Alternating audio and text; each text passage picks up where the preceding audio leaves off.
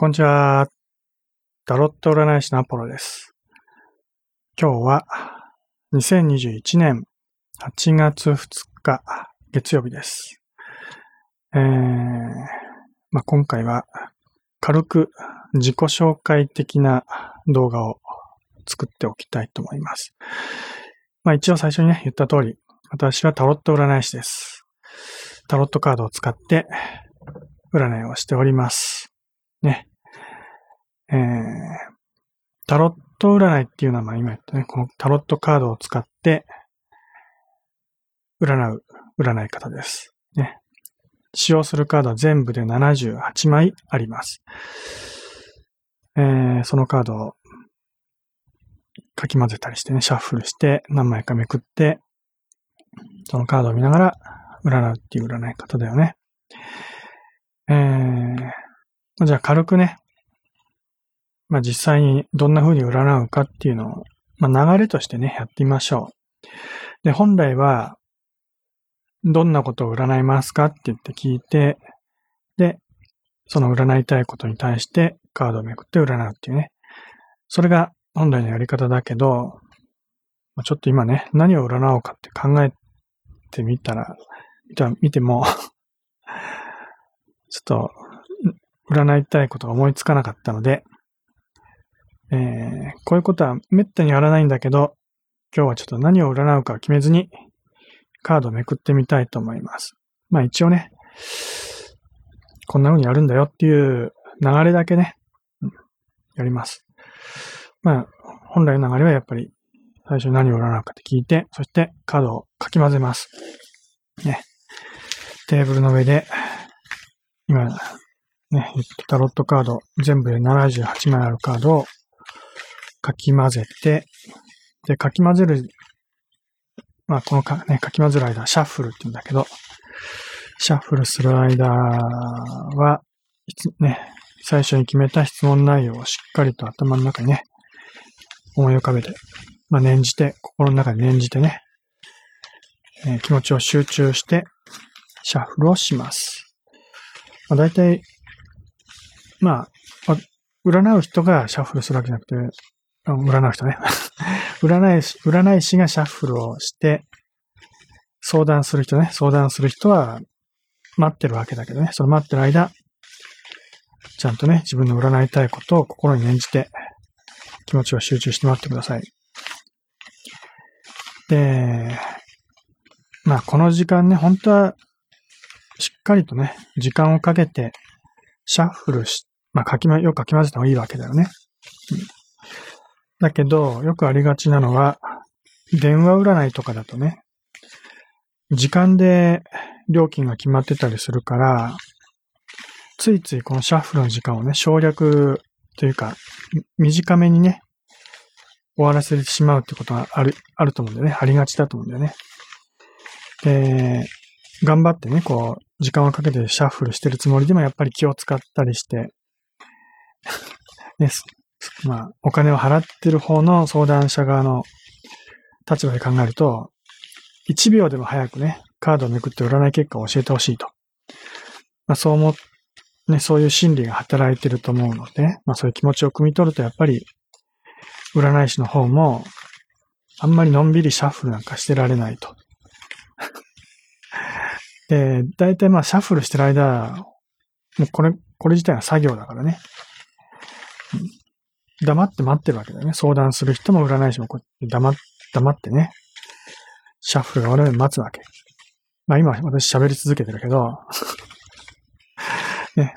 まあ、この間が持たないっていうか、シャッフルしてる間は、やっぱり黙ってやってると気まずい雰囲気が出てしまうこともあるので、まあ、その間を持たせるために、こうやっておしゃべりしながらね、やる人も結構多いと思います。まあ、それが、まあ、こうやっておしゃべりすることはサービスだと思ってね、うん。相談、相談者に対する気遣い、サービスとして、できるだけね、間を空けないように、喋り続けるように心がけてる人もいるかもしれません。実際、その、まあ、なんていうかな、接客業っていうか、こうやって 面と向かってやってるお仕事っていうことで言うと、黙ってね、こう、ただ待つっていうのは本当辛いと思う。ね、気まずい雰囲気が出ると思う。だけど、やっぱり占いっていう神聖な儀式っていう意味で考えると、この時間すごく大事なんだよね。で、ここで余計な雑念が入ったりとか、質問内容から気持ちが離れてしまったりすると良くないよね。やっぱり集中して気持ちを込めてね、相談する側は自分が占いたいってことをきちんとこう念じ続け、占い師の方もカードをこう、ね、切り混ぜて、邪念とか雑念が入らないようにね、えー、丁寧にかき混ぜる作業をした方がいいと思います。ね、これ自体が、なんていうかな、神秘的な力を呼び込む儀式だからね。こうやってかき混ぜることによって、まあ、宇宙の力をこうね、呼び込むというか、シンクロするわけだよね。いろんな波動とか、そういうものと、シンクロ。シンクロするってのはすごく大事。バイオリズムとかいろんなこう、波があるわけだよね。要は、運命、運命そのものとこう、シンクロするっていう意味で、シャッフルって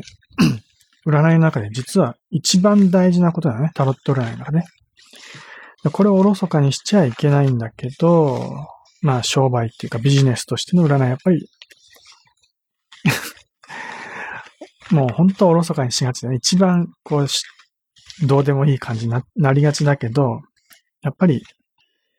そこはちゃんとした占いをやりたいと思ったら、シャッフルはすごく丁寧にやった方がいいと思います。ね。おしゃべりもせず。まあ多少は、まあいいんだけどね。うん。まあ、あんまりこう硬くなりすぎてもいけないからねリラ、リラックスする時間って考えてもいいしね。相談者も、ただただカチコチになってるだけじゃなくて、やっぱり少し気持ちを落ち着かせるっていうね、リラックスする時間としてもこのシャッフルの時間が使えるので、まあ、占い師の判断でね、まだ相談者がちょっと気持ち硬くなってるなって思ったら、まあ、多少ね、雑談しながらシャッフルして気持ちをリラックスさせるっていうのも、悪いことじゃないと思います。ただ、やっぱり、本当にね、占い、もう、パワーを込めたいっていうことであれば、ね、しっかりと集中してやった方がいいと思います。はい、シャッフル終わりました。ね、かき混ぜたものを今、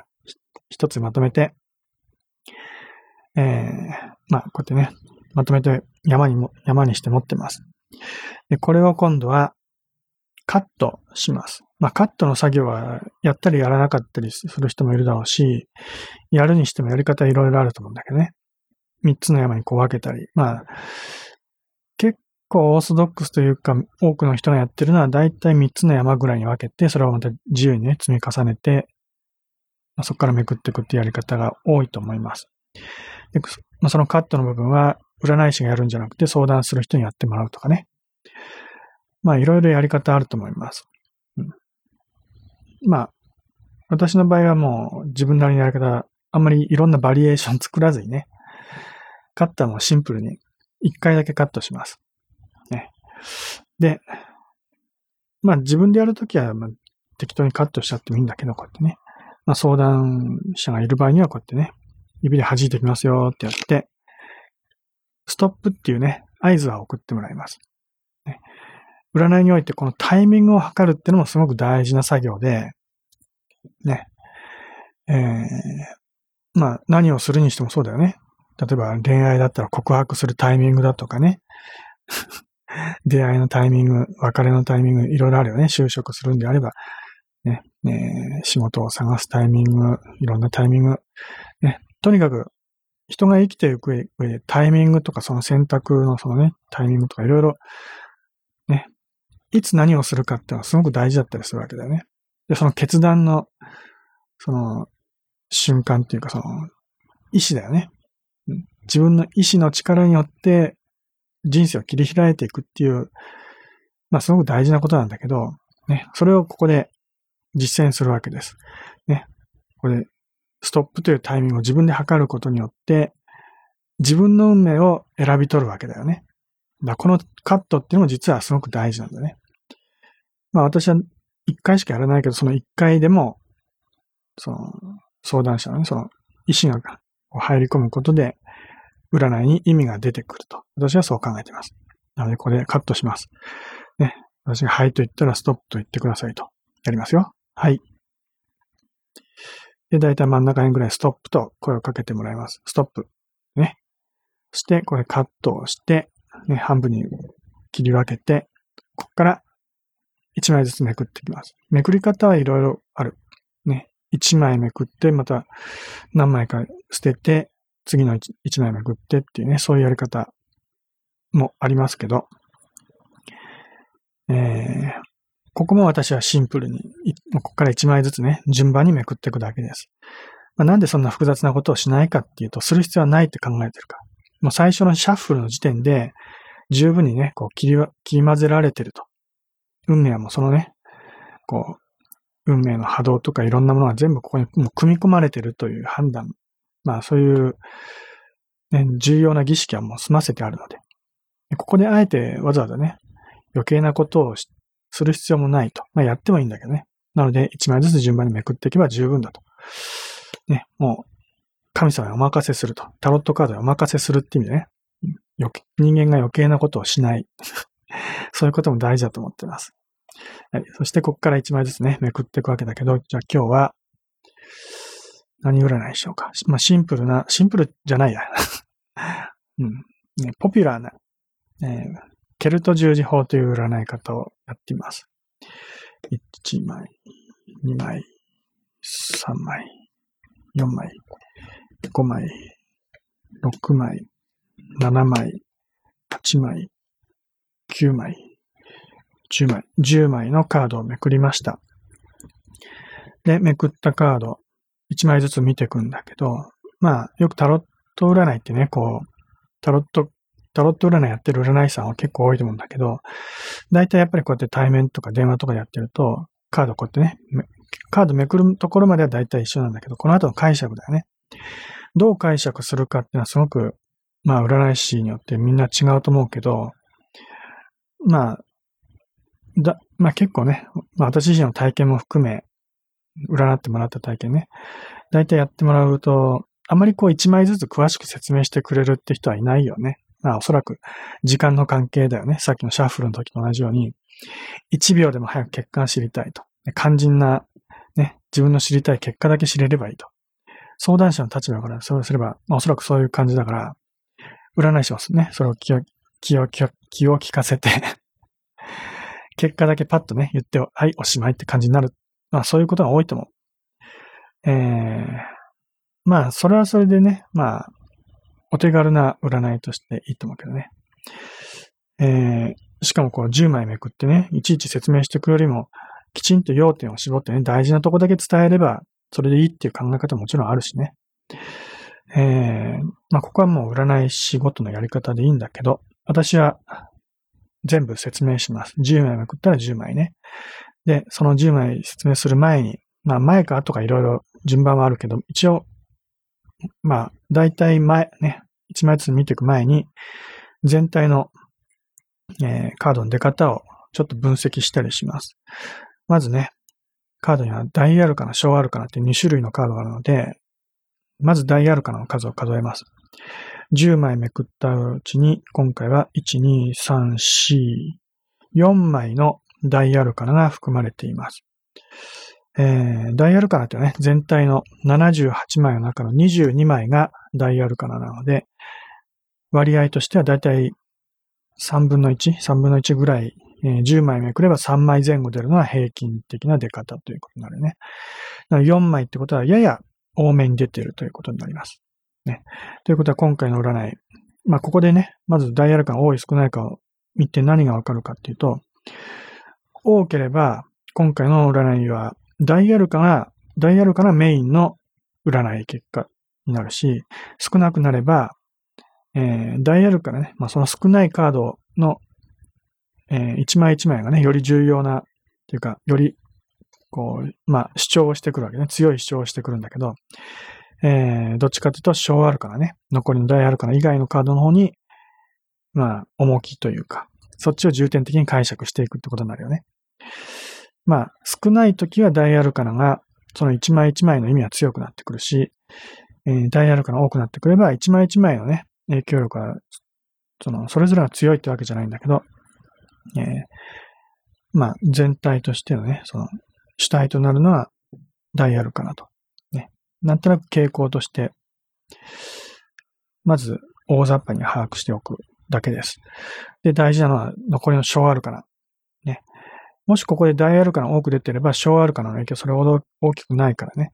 そんなにこう、ここで重点的に見る必要はないんだけど、えー、まあ、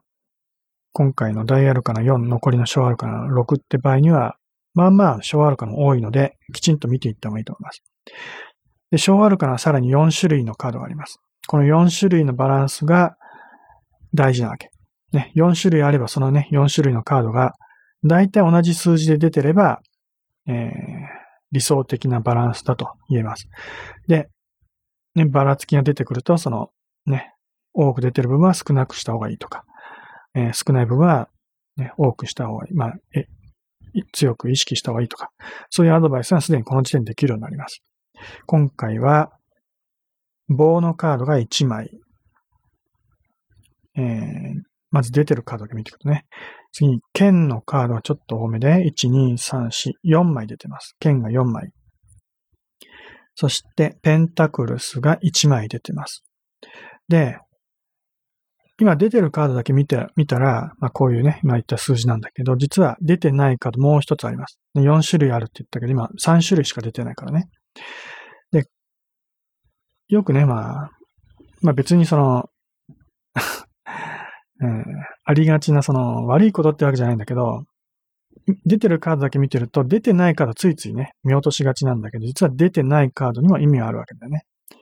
今回出てないのはカップというカード。カップは1枚も出てません。ね、ここでカップ出てないんだなってことに気づいておくことも大事。そうすると今回の占いでね、カップに相当する要素が少ない、欠けてるってことになるよね。まあ、欠けてるのはちょっと置いといて、まず出てるところから見ていくことも大事だよね。カードは、こういうカードが出てくるってことは、それぞれのカードがね、主張してくるわけだから。何かメッセージを伝えてきてるわけだから。出てる方から見てる。で、今回一番多いのは、剣のカード。剣が極端に多くて、棒とペンタクルスが1枚ずつでしょ？で、カップが出てないっていうバランスだよね。相当こう偏りが出てるわけだね、極端にね。で、じゃあそのね、一つ一つのそのバランス、どういうバランスかっていうと、剣。剣っていうのは知性とか理性を表します。ね。だからこの剣が多いと、ちょっと頭で考えすぎてるとか、ね、いろんな情報に惑わされがちだとかね、知識とか情報に頼りがちだとか、ね、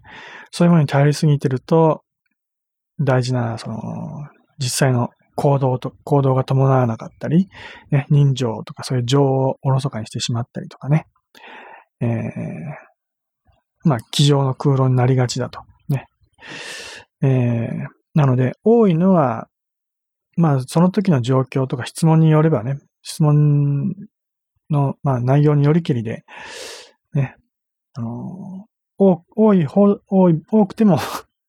いい解釈ができるんだけど、まあ、基本的にバランスっていう意味で言うとね、多すぎるところは少し減らした方がいい。ね。なので、その知性とか理性に関わる部分は今回はちょっと抑えた方がいいよってことになるよね。今回何を占うかっていうテーマは全然一切決めずにやってたけど、ね。今これ動画を撮影してます。ね、この動画を撮影する中で、あまりこう、理屈っぽいこと言うなと。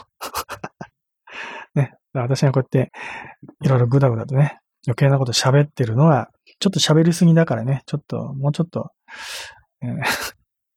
えー、省略して分かりやすくやれよと。まあ、そういうことをこのカードをね、剣のカードを多く出てるってことで言ってる可能性はあります。ね。余計な説明はするなと。もっと分かりやすくシンプルにやれと。そういうことかもしれない。逆に出てないカードね、カップ、カップは一番少ないというか出てないわけだから、その要素が欠けてるわけだよね。カップというのは感情を表すシンボルです。なので、えー、まあ、なんていうか、その、タロット占いに対する興味とか関心、そういったものを引く要素が少ない、欠けてるってことだよね。まあこの動画に関してっていう意味で言っちゃうとね、この動画、あまりこう、人の興味を引くようなね、楽しい内容じゃないかもしれないと。まあ、私のやり方下手なのかもしれないと。そういうことかもしれないね。うんえー、なので、もうちょっと楽しくやりましょう。ね、楽しく、面白おかしくなって、えーね、理屈なんかどうでもいいから、もうちょっとエンターテイメント性、エンターテイメント性を高めてやった方が、受けが良くなって、えー、視聴者数も増えるんじゃないかと。そういう解釈もできるわけだよね。で、それ以外の棒とペンタクルさ1枚ずつね、まあ、多くもなく少なくもなく、どっちかっていうと少なめだけどね。えー、一応1枚ずつ出てるカード。えー、まず棒は活動性を表します。ね、何かをしようっていう意欲とかそういうものでね。まあそれは、例えばこれ動画だったら動画を撮影しようっていうね。こういうのを撮影して公開してなんかメッセージ伝えようっていう意思があれば棒が出てくると。ね。あまり強くアピールしすぎてないから棒は強く出てない。ね。えー、で、ペンタクルスは物質を表すシンボルです。なので、えー、まあ、すべてこの動画にこう関連づける必要もないんだけど ま、物質っていうと、なんだろうね。えー、まあ、実際に物だよね。お金、お金もそうだし、お金で買えるもの、ね、物々交換、そういうものすべて、ね、えー、ここに写ってるもの、ね、写真、写真とかカレンダーとか、私のバンダナ、ヘッドホン、ね、服、全部物、こういったようなもの。だから、まあ服とかそういうふうに考えてもいいよね。うん、まあ装飾品、まあこうや、ね、ちょっと安っぽい古着なんか着るよりももうちょっと綺麗な服着た方が良かったんじゃないかとか お金をかけてね、きちんとした服、そうした方が良かったんじゃないかとか。まあ、そういう、まあ、ペンタクルスの出方によってそういうアドバイスが変わってくるわけだよね。まあ、今回1枚だから、まあ、特に問題はないと。ね、過不足なくっていう考え方でいいと思うけどね。あるいは、ペンタクルスっていろんな解釈があって、物質っていう意味、基本的な意味はあるんだけど、そのペンタクルスの形状からね、丸い円盤状の形状からお金っていう解釈が出てきたりとか、お金を稼ぐための労働、仕事っていう意味もあったりとかね、仕事とかビジネスとか経済とか、そういうふうに解釈することもあるし、あるいは、えー、人間関係を占っているときには、えー、まあ人と人とのね、こうつながり、うん、まあ、こう、なんだね、積み重ねた、こう、時間とか えー、思い出だとか、まあそういったようなものを積み重ねていくことによってで、えー、気づかれていく、気づかれてくる信頼関係みたいなものだとか、愛情だとか、そういったようなことをペンタクルスが表す。いろんなことをペンタクルスが表したりするんだよね。で、まあ今愛情って言ったけどね、実は、えー、まあ別にその、これもね、完全に切り分けて、これはこうで、あれはこうでってね、決めつけちゃう必要はないんだけど、愛情っていうとなんかちょっと物質と違うんじゃないかとかね、感情を表すカップの方に、うん、含まれる要素なんじゃないかって思う場合もあると思います。もちろんカップの中に愛情があるって考えてもいいけどね。えー、カップは感情なんだよね。愛情ではなく感情。まあ、言葉が似てるけど、で、情っていう言葉の共通点はあるけどね。でも、感情っていうのはその時の気分で、まあ、上がったり下がったりするわけだよね。だけど、愛情っていうのは気分で変わるもんじゃない。ね。こう、お互いの信頼関係をこう深めていってね、少しずつ積み重ねていくもの、あるいは、えー、まあ、付き合いの中でね、こう築き上げていく、まあ、本当に形のあるものと考えてもいい。それぐらいね、しっかりとしたものが愛情なんだよね。簡単には壊れたりしない。簡単に壊れちゃうようなものは実は愛情ではなくて感情なんだよね。だから、恋人同士でよくね、もうあなたに愛情はないとかそういうことを言いたがるけど、それは感情なんですよね。愛情っていうのは元からこう、もともとあるもんでもないしね、こう、二人でこう、時間をかけて築き上げていくものなので、ね。それで、まあ時間をかけても気づくことができなかったら愛情ないっていう言い方もあるけど、大体まあね、お互いこう愛し合ってね、付き合いを続けてれば、自然と愛情なんて出てくるわけ。で、愛情がこう気づかれてしまえば、そう簡単には壊れることはないので、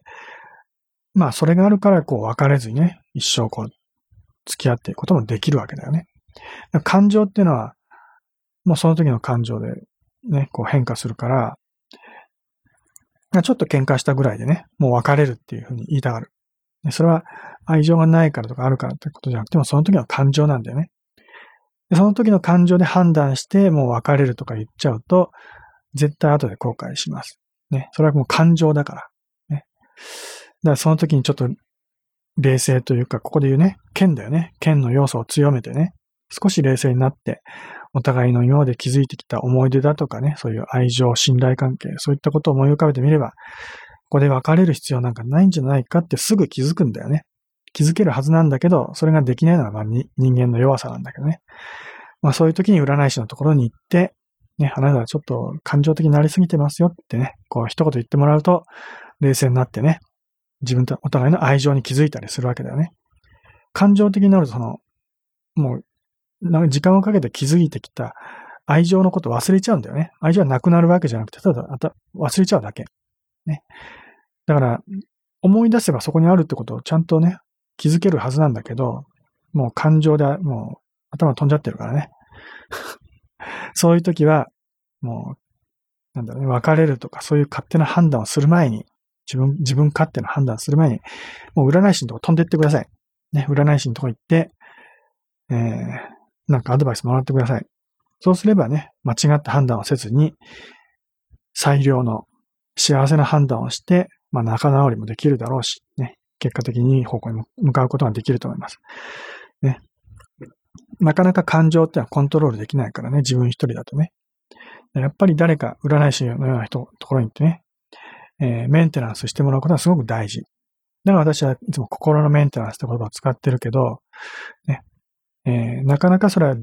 自分一人はできないので、占い師のところに行って、心のメンテナンスをしてもらう。それはすごく大事なことだと思ってます。はい。またちょっと長引いちゃいましたね。今日は剣が多く出てるので、私に、こう、ついつい喋り、喋りすぎてしまいますが、えー、これぐらいにしときましょう。で、章あるからね、えー、今4つ全部説明したと思うけど、ね、こんな感じで、全体を見て、なんとなくの傾向をね、こう、判断することができます。でさらに、正位置、逆位置みたいなものも見たりします。まあ、これも省略。で、こっから先は1枚ずつ見ていきます。今回は1枚目のカードにこのカード、剣の6というカードが出ています。1枚目のカードは現状を表したりします。剣は知性とか理性を表すカードで、このカード、ね、6本の剣を、船の上に積んで、まあ、どっかに向かってるような、そういう絵だよね。なので、まあなんか、引っ越しとかね、そういうようなことがあったらこういうカード出るかもしれないね。あれ何かこう、新しいことを始めようとか、なんか状況を変えようって時にはこういうカードが出たりするわけだよね。うん、そして、2枚目は障害を表します。障害を表すとこにこの棒のキングというカードが出てます。ね、障害っていうのはまあ邪魔をする人物だとかね、前に進んでいくときに、え、それを妨げるもの、ね、棒のキングが出てる。これ、キングとは人物カードなので、何か邪魔する人物がいるぞと。ね。えー、何かやろうとするときね、おそらくこの、剣の6のようにね、どっか行こうとしてるとき、あるいは何か状況を変えようとしてるときに、邪魔をする人物がいるので気をつけましょう。まあ、気をつけるっていうか、この人をなんとかね、退ける方法を考えてみましょうと。そういうアドバイスが出てくるわけだね。で、3枚目は、目に見えても 意識している事柄だね。剣の7というカードが出てます。えー、まあこれも剣の6に近いような感じでね、動きのあるカードでね、これは船のというどっか行こうとしてる。これは剣を持って走ってどっか行こうとしている。うんまあ剣をも盗んでどっかからこう、ね、走り去ろうとしてるように見えたりすると思うけどね。えー、なんだろう。やっぱりなんかこう変えようとしている状況の一つだと考えてもいい。で、4枚目は今度目に見えていないもの、ね、潜在意識のようなものを表したりします。そこに死神出てます。一応、私こうやって逆さまに持ってるけどね、これは逆位置。一応カードね、こうやって正位置逆位置ってものを解釈したりすることもあります。ただ、これね、よくタロットの解説書に書いてあったりするし、まあ、話題としても出がち、よく出てくる要素なのね、逆位置ってものね。カードを逆さまになったらなんか意味が変わるんじゃないかとか。悪い意味になるんじゃないかとか。まあ、すぐそうやって考えるけど、もうそういうことは考えなくていいです。ね、正位置のまま解釈してください。まあ解説書を見ると大体正位置逆位置ね、違う意味書いてあったりするから、逆位置に出たら逆位置の意味読まなきゃいけないのかなって思ったりするかもしれないけど、あまりそれにとらわれちゃうと、このカードの意味が見えなくなっちゃうんだよね。もう、なんていうかな、正位置の意味と逆位置の意味を丸暗記するような感じになっちゃってね。このカードからメッセージをきちんと受け止められなくなっちゃう。だからむしろ、あの、まあ、これから勉強しようとする人もそうだし、タロット占い師の人もそうだし、えー、占ってもらいたいっていうだけの人もね、まあ、ちょっと知識があったりするとね、ついついそういうことを気にしちゃいがちだけど、もうそういうことは一切気にせず、ね、ね解説書に書いてあることも忘れて、カードよく見てください。カード見るとかすごく大事。ね、カードを見て、そこから何かメッセージを受け止める、受け取るってことはすごく大事ね。で、まあ、これ大アルカナの、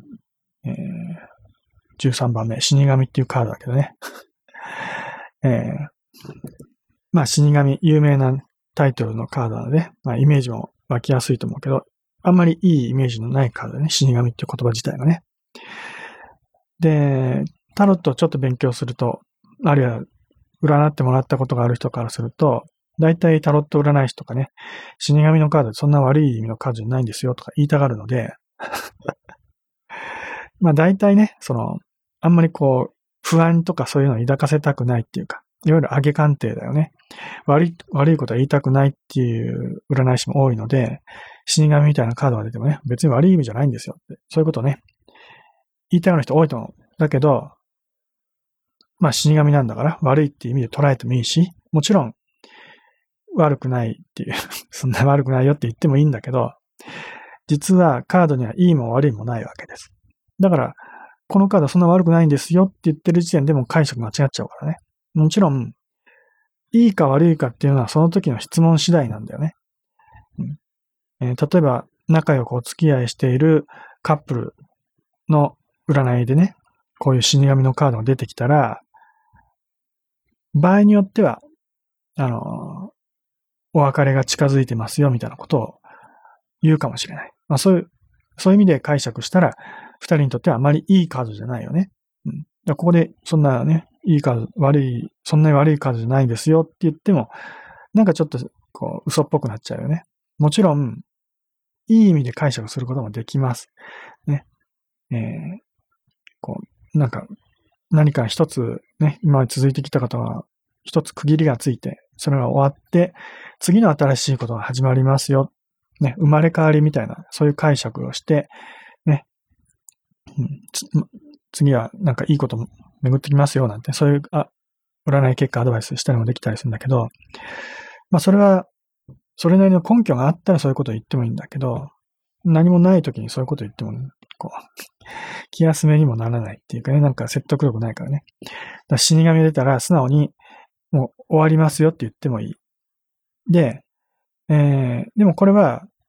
もともと別れたいと思ってるカップルだったらね、もう、本当にもう、この人とは付き合いたくないっていうか、あるいは、付き合い続けていいのかどうかわからないって悩んでる時だよね。で、まあそういう悩んでる時に、相手がね、詐欺師のような人、結婚詐欺師とか、まあいろいろあるけどね。な、なんかこう、すごく悪い人だった場合には、こういう方でね、別れた方がいいですよって、もうズバリと言った方がいいよね。で、それちゃんと別れた方がいいですよって言った方がその人のためになる場合もある。そういう場合は、別れ、別れることはもちろんいいことだしね。まあ、だから、付き合い続けたい人にとっては悪い意味になるし、別れたいっていう人にとってはいい意味になる。だから、カードって常にその質問とかその目的によ、目的、占いたい人の目的によって全然意味は変わってくる。意味っていうか、その、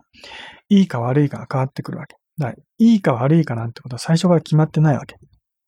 それをもう最初のイメージでね、決めつけちゃうような占いはあまり良くないわけ。これは占い師がきちんとわきまえてればいいんだけどね。当然、そういうことを知らない相談者っていうかね、占いのことを知らない人が見れば、占い、あ、死神の方すごい怖いってイメージがあったりしてね、なんか悪いことあるんじゃないか、不吉なことがあるんじゃないかって不安になったりするよね。まあ、それは仕方のないことだけど、占い師がそういうことに引っ張られてね、不安になったりとか、いい悪いって勝手に決めつけちゃってるのがそんなに良くないことなので、まあ、ここは占い師は冷静になってね、えー、相談者のそういう不安も汲み取った上で、え、ちゃんと解釈した方がいいと思います。冷静にね。まあ、これも剣の多い今回の 影響かもしれないけど、えー、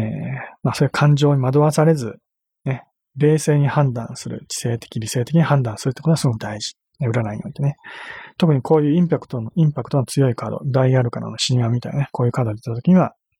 特に気をつけなきゃいけない。すごく惑わされやすくなるからね。そして、4、5、5枚目。5枚目のカードはこのカード。えー、5枚目は今度ね、過去を示します。過去、現在、未来っていう、そういう時間を見ていく上での過去。で、これも逆位置の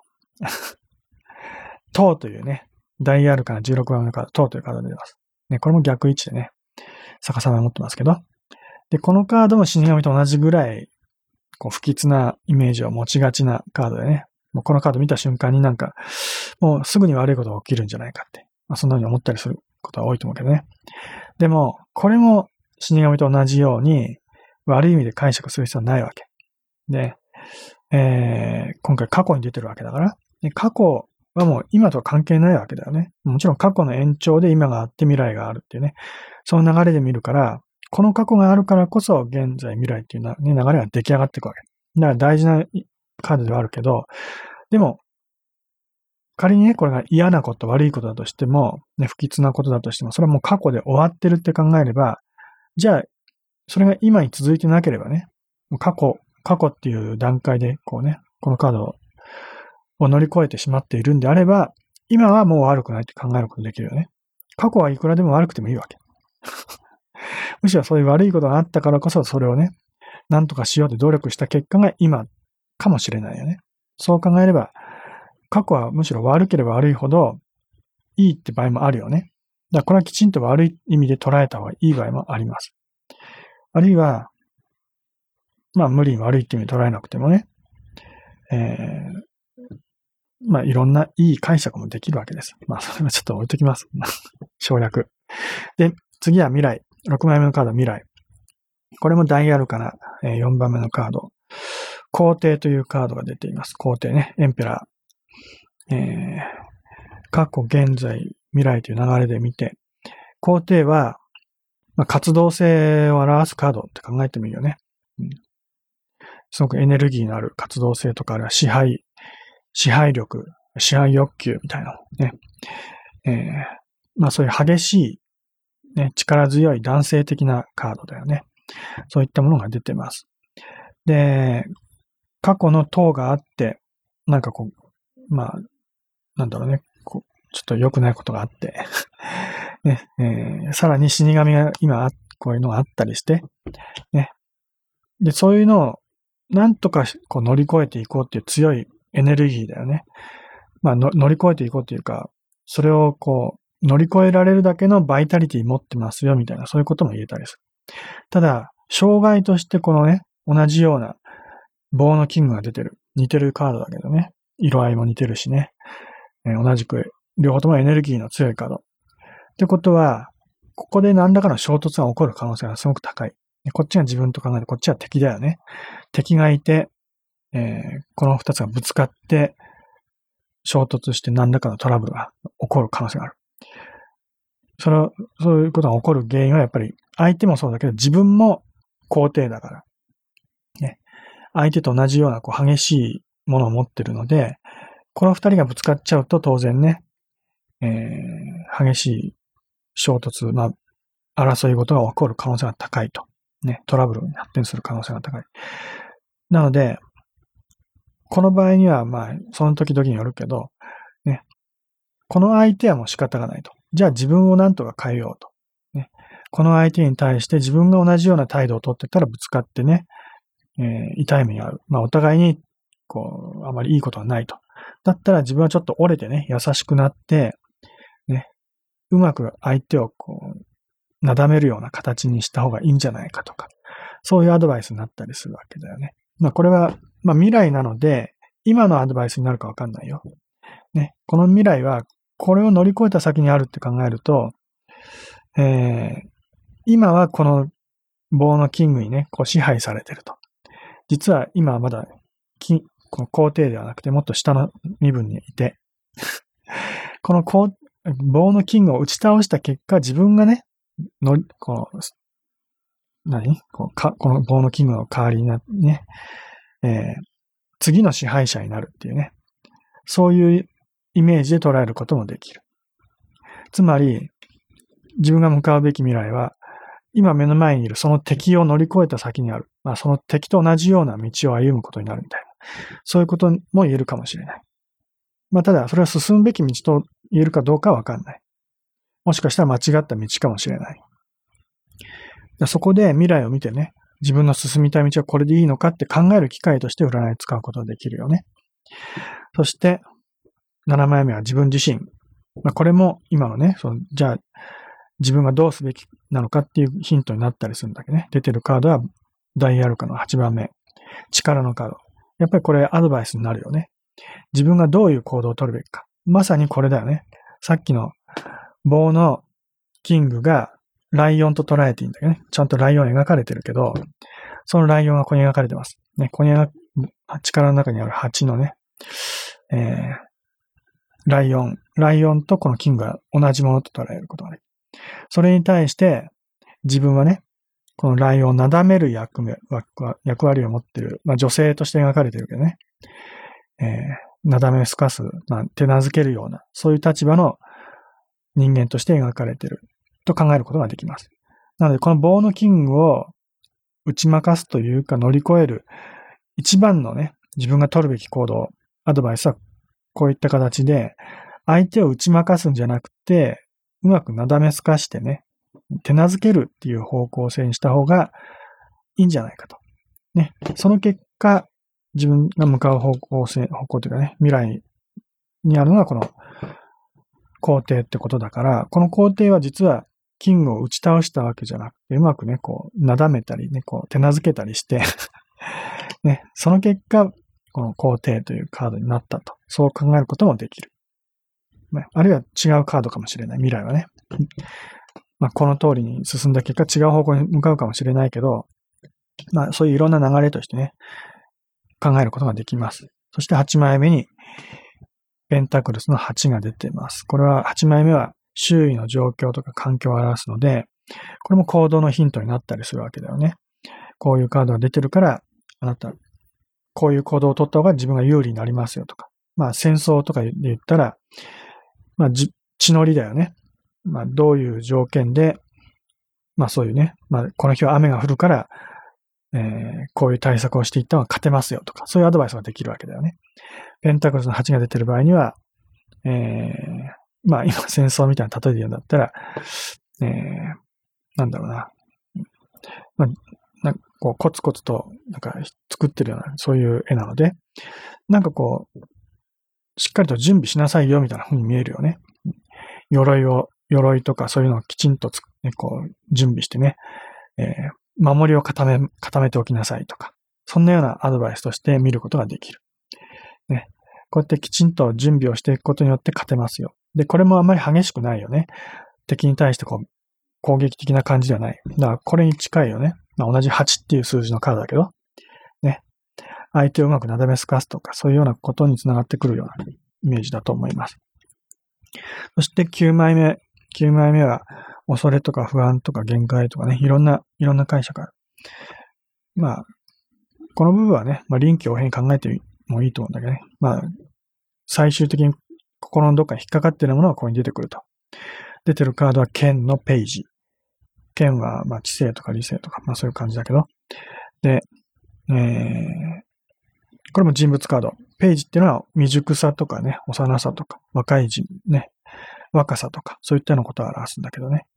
知性とか理性、まあそういう計画性みたいなね、考え方、価値観みたいな、そういったものはちょっと未熟だと。そういうふうに考えることができるので、まあ、未熟というよりは自信がないってことかね。自分のやってることはこれでいいのか、あるいは方向性とかね、そういったものがはっきりしてないとか、そういったような時にはこれが出てくることもあります。なんかこう、自分がどうしたい、ああしたいっていうことよりも、なんかこう、周りの状況にこう流されていたりとか、こうね、えー、なんかこう、攻めてきたらそれに対処するっていうね、守りのようなそういう態度をとってるとこういうカードが出てきたりするかもしれない。ね、そういうことがあるので、必ずしもこれは対策とも言えないし、こうしなきゃいけないってアドバイスとも言えないんだけど、そういう自分の中にある弱さみたいなものに気づいておくと、何らかの対策ができたりする可能性もあるので、これも結構重要なカードだったりする。まあ最終結果の一歩手前ってことでね、ここが一番つまずきやすい部分でもあるよね。最後のね、最終結果にたどり着く前に、こういう問題があるから、ね、うっかりすると失敗してしまいますよね。そういう時にこのカードはね、すごく大事になってくるので、慎重に解釈しておくと、最終結果にね、きちんとたどり着くことができます。最後の10枚目のカードは最終結果。で、よくね、最終結果だけ知れればいいと。そんな感じで、最後のカードだけ教えてくださいってよくね、言われるけど、まあそういうこと言う人も多いけどね。最後のカードなんかはっきり言ってどうでもいいわけ。ここまでの9枚のカードね、9枚、こんだけたくさんのカードあってね。それをなかったことにして、この最後のカードだけ見てね、あなたはこうですよ、こう、ああですよって言っても何の意味もない。このカードは、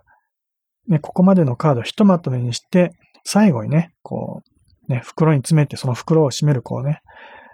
輪ゴムのようなものだと。輪ゴムとか紐とかね、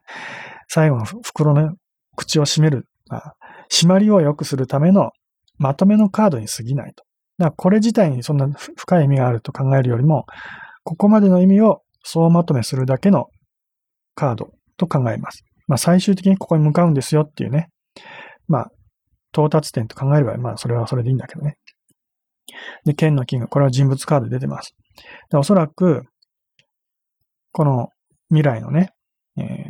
皇帝な皇帝がね、どうなるか、まあ皇帝としては自分がどういう立場になるのかっていうのは、この剣のキングで表されるんだと。で、大事なのはやっぱりこのね、棒のキング。何らかの敵。人物とは限らないけどね。人物とは限らないけど、自分が今向き合っている課題とか敵だとか人物、何らかのね、こう、障害、そういったものに対して、えー、それを乗り越えて、その先にある、乗り越えてじゃあ自分はどうなるかっていうことだよね。例えばよく、まあ、ありがちなのは、その、親子だよね。親子だったら大体、父親を乗り越えて、ね、特に、まあ、男性だよね。男性の場合は自分の父親を乗り越えて、えー、大人になっていくわけだよね。これを父親と考えて、この父親を乗り越えた後に、じゃあ自分も同じねえー、父親と同じ道を歩むのか。それよりも、父親とは違う人生を歩むんであれば、じゃあどういう人生を歩むんだ？っていう時にはこういうカードを見るわけだよね。同じようなキングのカードだけど、持ってるのは剣のカードだと。ね。おそらく、まあ、ここで父親って言っちゃったら父親にするけど、父親は棒のカード持ってる。ね。自分は剣を持ってる。父親は、えー、もうその時のね、まあ、気分っていうか、その衝動的にね、こうしたい、ああしたいっていう、その、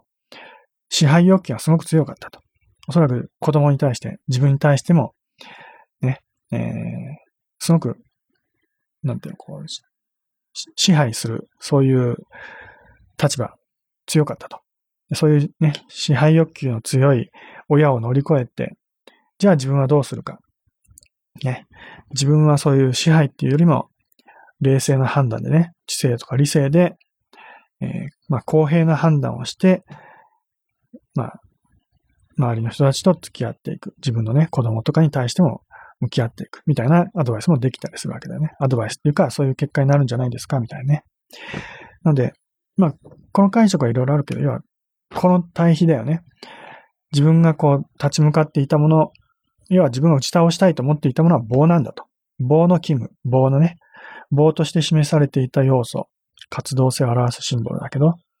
その要素を打ち倒して、自分が得ようとしていたもの、得ようとするも、するべき、えー、得るべきもの、それが剣だと。ね、そう考えて、ね。自分はこの剣で支配していく。まあ同じ支配かもしれないけどね。目指すものはその剣という方向性にあるんだと。そう考えることができます。まあ、ざっとね、適当に言って何を占ったかも言ってないけど 決めても、決めずに占ってたけどね。うん、あまりいいことじゃないけど。だから何を占ったってわけじゃないからね。最後のこの10枚目のカードを見て、これで占いはおしまいってことになります。まあ、見て終わりじゃなくて、まあ質問に対するね、これで大事なんです。きちんとその質問が何だったかってことを、ここでね、思い出してね。で、その答えはきちんとここに出るわけです。10枚目にね。えー、例えば喧嘩していて、この人と仲直りすべきですか？別れるべきですか？なんて言われてね。もちろんここで最終結果のカードを見れば、それなりの結果が出るはずです。です。まあ今の質問でこのカードを解釈するんであれば、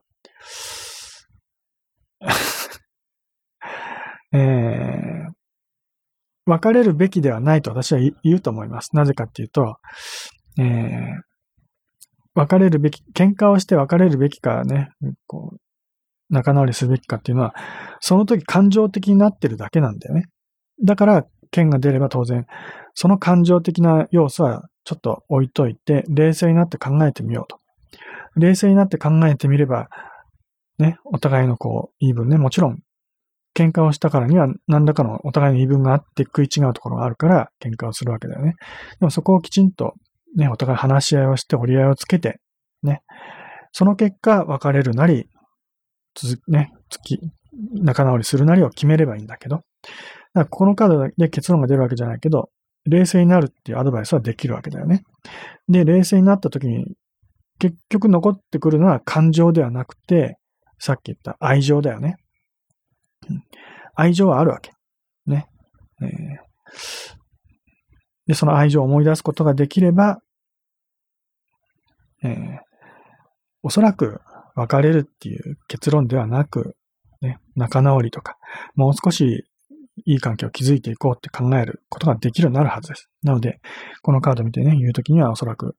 もうちょっとね、えー、続けていった方がいいんじゃないの？っていうか、続けることになるんじゃないの？っていうような結論になると思います。ね。全体を見たときのカップが一枚も出てない。ってことは、まあ、本来であればね、感感情、カップが多ければ感情的になりすぎてるから良くないっていうね、解釈だけど、今回出てない。まあ、だからえー、出てないことをどう解釈するかまたちょっと、その時々の考え方やるけどね。出てないんであれば、ちょっと逆に頭でっかちになっちゃっててね、相手に対するこう思いやりとかが欠けてるんじゃないかとか、そういうことも言えるかもしれないけど。なので、このカードでどう結論を出すかは本当にわからないけど、ね。えー、まあ、一応最後のカードで質問に対する答えは出てるはずです。ね。で、その答えをに至るまでの過程として残りの9枚のカードがある。9枚のカードを見たときに、別れますよとか、ね、仲直りしますよっていう答え、全然違う答えが出たりするわけ。だから最後のカードを見て、もうズバリと、もう明確な答えが出るわけじゃないんだよね。そこまでの9枚で全然180度違う結果にでになったりすることがあるわけ。だから私もここで仲直りできますよとか別れますよってことを簡単には断言できないわけだよね。ね全体を見たときはカップが出てなかった。ね。ってことは、えー、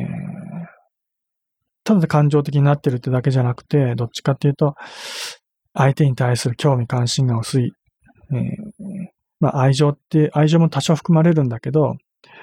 恋愛感情だよね。相手を好きっていう気持ちがもうなくなってきてるとか。そういう恋愛感情が冷え切ってしまってる。